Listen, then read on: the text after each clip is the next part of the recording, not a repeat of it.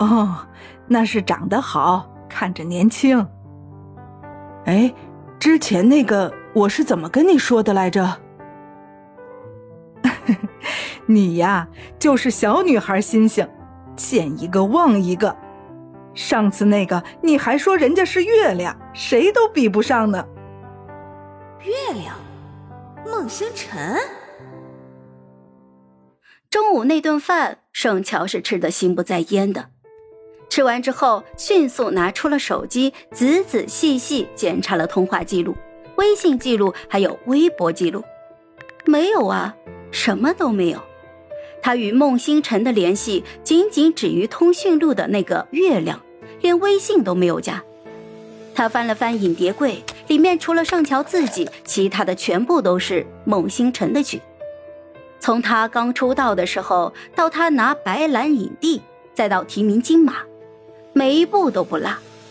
盛乔坐在地板上，抱住了头。月亮，他是他的月亮。我的世界，太阳照不进来，寒冷黑暗，只有月亮给了唯一的光。大年三十儿，家家爆竹迎新岁。偏远城镇烟花鞭炮没有管制，临近十二点的时候四处炸响，搞得盛乔连最期待的小品都听不清，最后就索性推着圣母出门去看烟花了。街道上小孩乱窜，各家灯火通明，盛乔被气氛感染了，也跑去买了几箱烟花，搁在门口放。秒针渐渐地指向十二。他拿出手机，点开了霍希的微信，写下“新年快乐”。新年的钟声响起的那一刻，那四个字带着他全部的真心与喜欢，飞向了他爱的那个人。这是他离开父母、哥哥过的第一个年，也是他陪在新的妈妈身边过的第一个年。这一年，他的世界发生了颠覆性的变化，而他只能一往无前。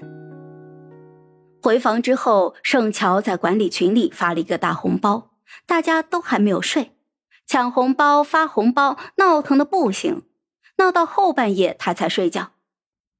第二天，盛乔赖床不想起，圣母也没来叫他。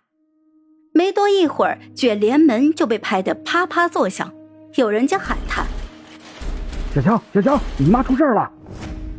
盛乔一跟头翻了起来。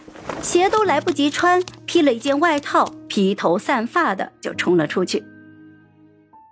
圣母是在去倒垃圾的时候摔倒的，这一天一直都在下小雪，地面湿滑，她坐着轮椅使不上劲儿，车轮不知道为何打滑了，一路失控撞在栏杆上侧翻了。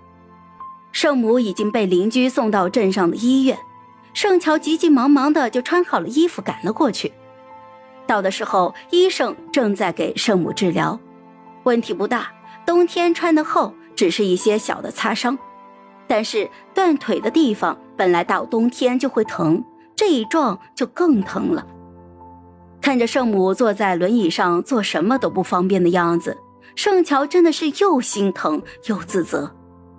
乔母好歹还有乔父和乔宇照顾着，平时家里也有保姆。